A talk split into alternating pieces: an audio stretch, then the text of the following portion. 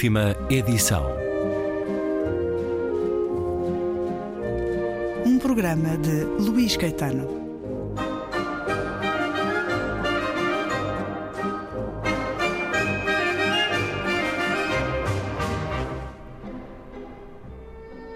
Regresso à conversa com João Tordo, depois de, nos dois últimos programas, termos conversado sobre o mais recente romance, Felicidade. Agora, o olhar a um livro que saiu também no último ano, Manual de Sobrevivência de um Escritor, ou O Pouco que Sei sobre Aquilo que Faço. Tem a chancela Companhia das Letras, um livro para quem tem vontade de se aventurar na publicação daquilo que escreve, um livro de sugestões, partilhas e ideias para que isso aconteça ou não. É o destapar de muito de íntimo também, João Tordo, este manual. Enfim, a palavra manual ali não está. É, uma, é um bocadinho. É, um bocadinho é uma provocação, mas não deixa de ser.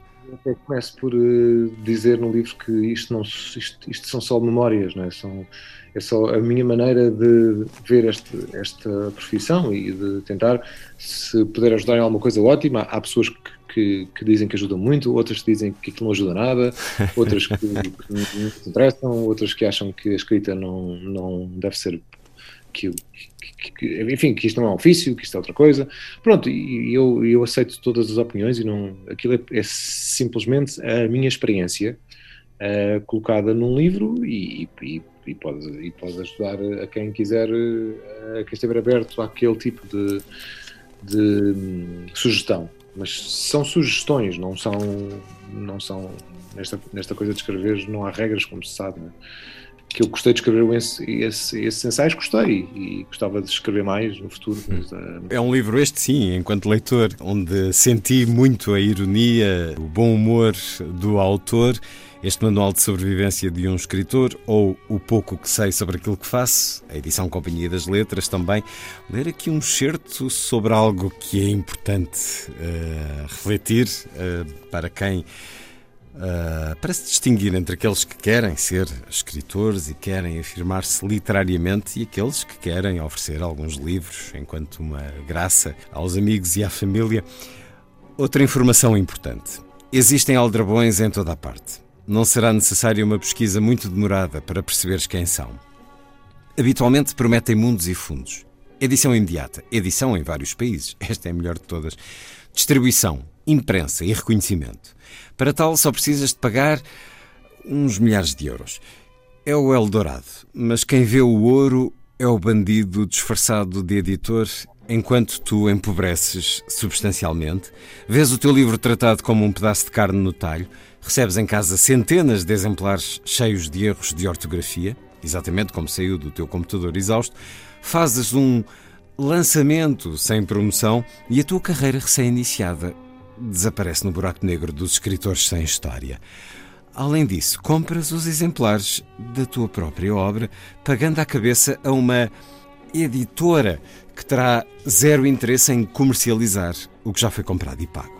Entretanto, o dono deste negócio passeia-se de Ferrari. Parece-te um negócio interessante?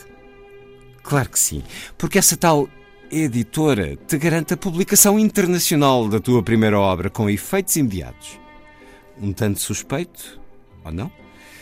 Portanto, se acreditas que tens talento e terminaste o um manuscrito e queres ser escritor, a primeira coisa que tens a fazer é ir ao espelho da casa de banho e jurar a ti própria que nunca pagarás para publicar um livro. Faz isso agora. Vai ao espelho da casa de banho e jura a ti próprio que não o farás. Um certo delicioso e corajoso, diria eu, porque vivemos em tempos de tanto relativismo em que muitos defendem, mas por que não? Porque é que não se há de considerar essa opção como perfeitamente válida na afirmação literária? É importante eh, sublinhar as coisas como são. Um manual de sobrevivência que é isto. O desafio bem disposto à escrita mas sem almejar desde logo esse patamar, esse Olimpo dos grandes escritores. É tramado. Eu não lembrava que isso era assim, mas, mas pronto, eu, acho, eu acho que o livro tem um tom muito irónico e muito de provocação. Né? Nesse caso, eu acho que eu, eu depois faço uma ressalva, que eu, eu acho que eu lembro-me que faço uma ressalva que, que diz que que, há, que há muita gente e, e, com, e, com, e com todo o direito e com toda a legitimidade que quer publicar um livro e quer publicar um livro de poesia, quer publicar um livro de memórias e quer publicar um livro para a sua família, os seus amigos e, e, essa, essas editoras, entre aspas, são, são acho que são o lugar certo. Porque são, uma reprografia, uma imprime e encaderna páginas. Legítimo claro. não serve, não é? Porque são há um, porque há uma série de passos e há uma série de etapas que têm a ver com um uh, ter uma paciência enorme para encontrar um editor, esperar muito tempo, até aparecer o editor certo, que é uma coisa que também não aparece sempre, uh, é uma experiência que só se tem quando se tenta publicar. Eu tive, eu tive um ano e meio à, à espera de encontrar enfim, a editora para o meu primeiro livro, foi um processo. Às vezes nós não queremos fazer os processos e tentamos apressá-los, é? e, e, normalmente na literatura isso não funciona muito bem porque essas, porque essas editoras em que se paga para publicar depois não têm, não têm repercussão no no que é a imprensa, não há um editor. Não há um crivo. Não, não é que não tenha havido autoedição ao longo do tempo, ao longo dos séculos até.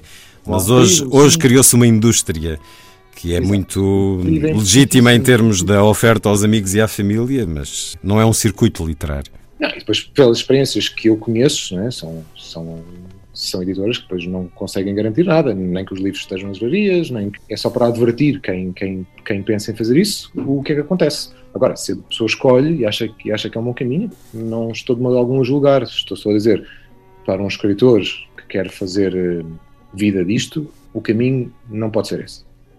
Depois destes dois ensaios, o que publicou na Fundação Francisco Manuel dos Santos e este Manual de Sobrevivência de um Escritor, tem continuado na extra-ficção, João Tordo?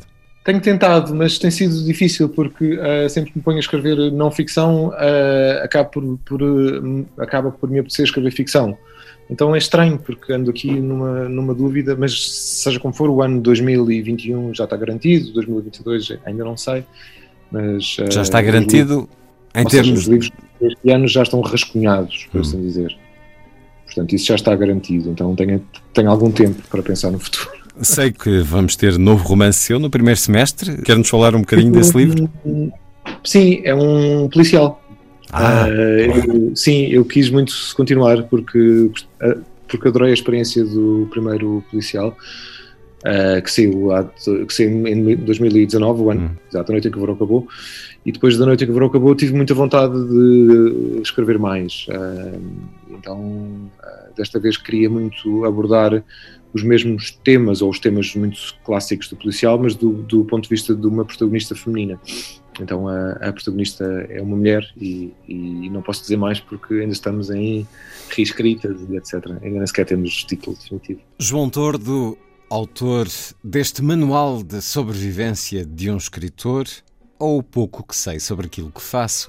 A edição Companhia das Letras, conversamos também nos dois últimos programas sobre o mais recente romance João Tordo, muito obrigado por esta presença obrigado, na Antena 2.